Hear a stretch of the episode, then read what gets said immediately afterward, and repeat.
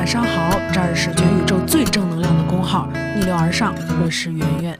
今天呢，要跟大家谈一个关于不好意思的话题，不是什么羞羞的话题，是正好最近我有感慨，我说很多人呢都是因为不好意思，所以才失去了机会，所以才没有过上自己想要的生活的。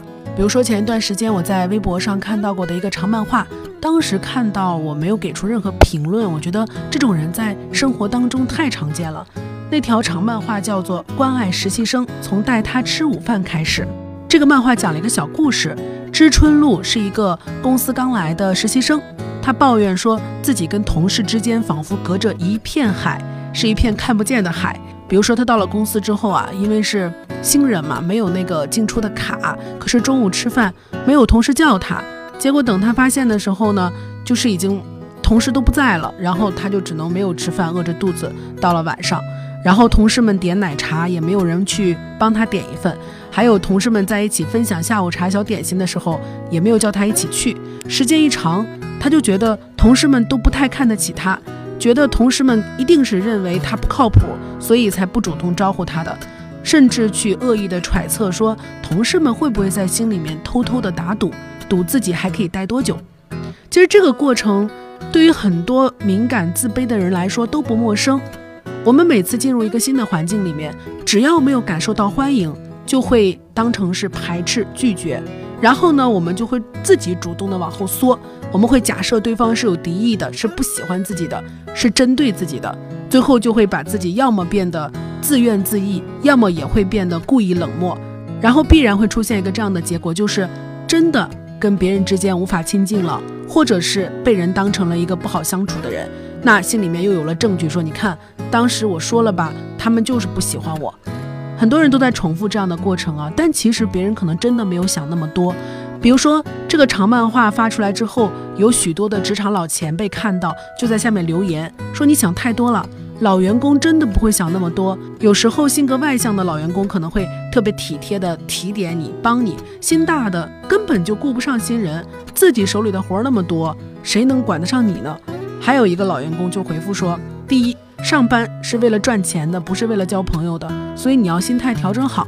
第二呢，就是工作时间。”大家都很忙，真的没有太多的精力去关注别人的小情绪。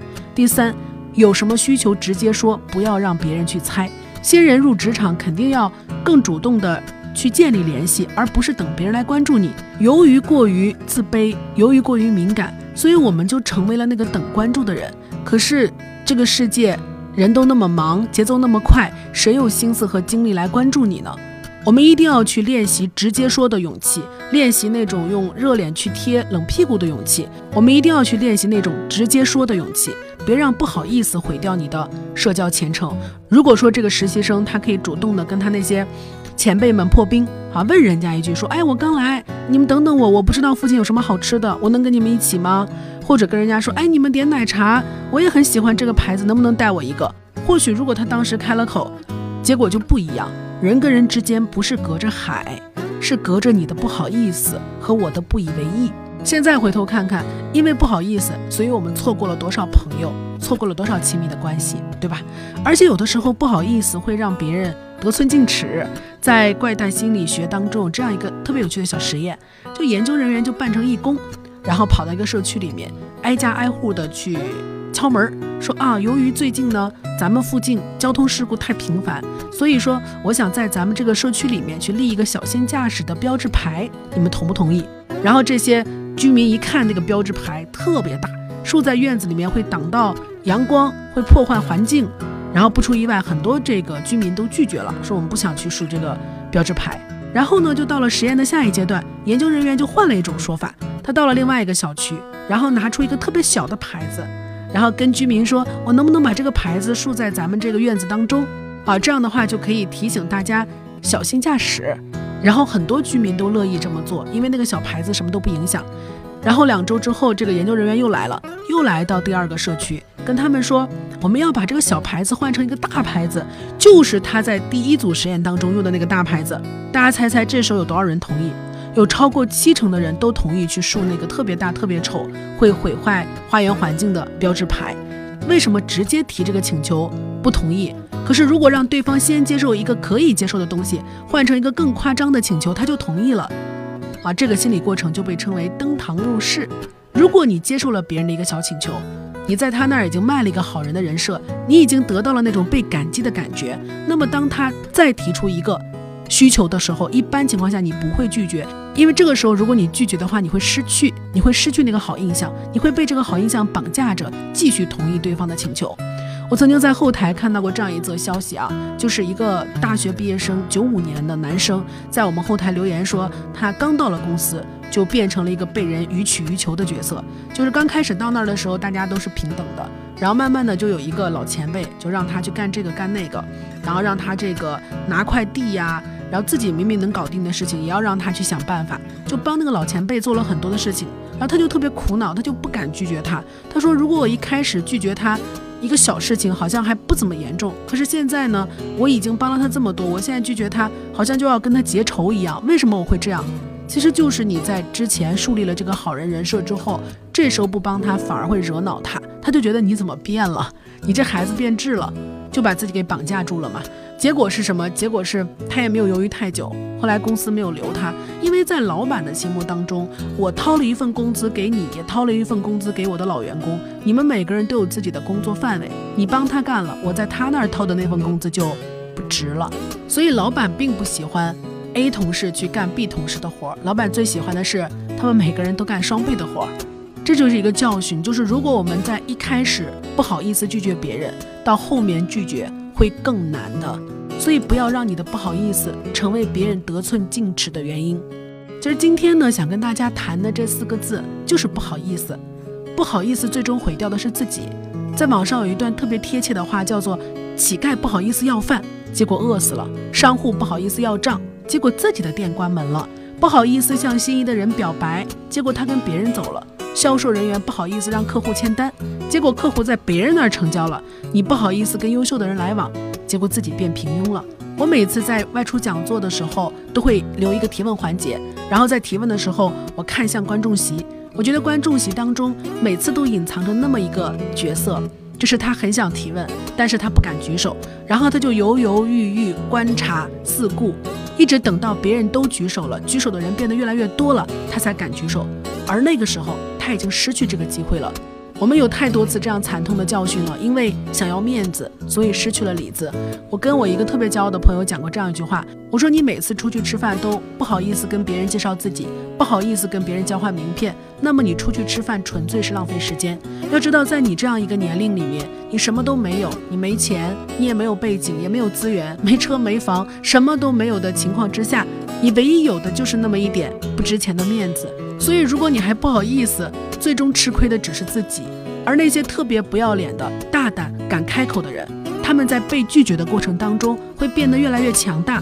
他们在每一次被接受的时候，都会轻易地融入到一个新的环境，或轻易地获得一个机会。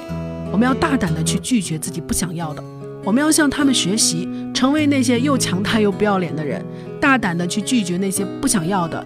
坦然地去接受别人的好意和馈赠，勇敢地去开口抓住一切可能属于自己的机会。或许你会发现，那样的生活会让你舒服得多，而不是像现在这样不好意思、畏畏缩缩。能学会好意思是一个很大的本事。晚安。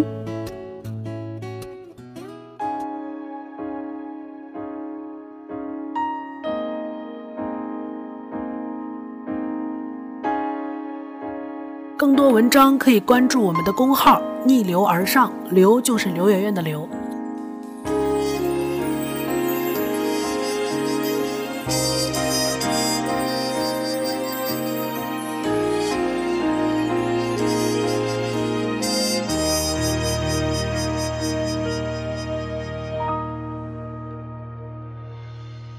痴痴地想了多少年。我还是不了解，是什么让我们今天会分别？反正梦都是太匆匆，反正爱只能那么浓，心与感情让它粉碎，飘散在风中。只是为何当初你是不听所有纷纷扰扰流言之中漫天风雨，你会选择了我？只是为何如今我们不顾一切追求真爱，坚持地下苦尽甘来，你会放弃了我？再说你也不会懂，心再痛你能做什么？不再将自己深锁，错了又错。守住你的承诺太傻，只怪自己被爱迷惑。说过的话已不重要，可是我从不曾忘掉。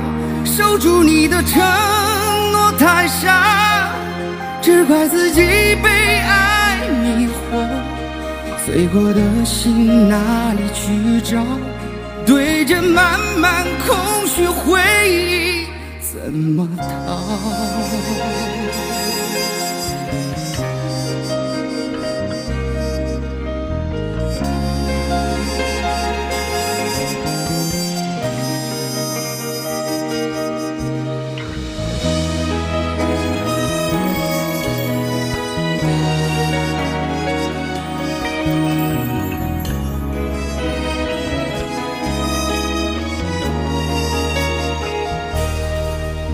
只是你等了多少夜，我还是不了解，是什么让我们今天会分别？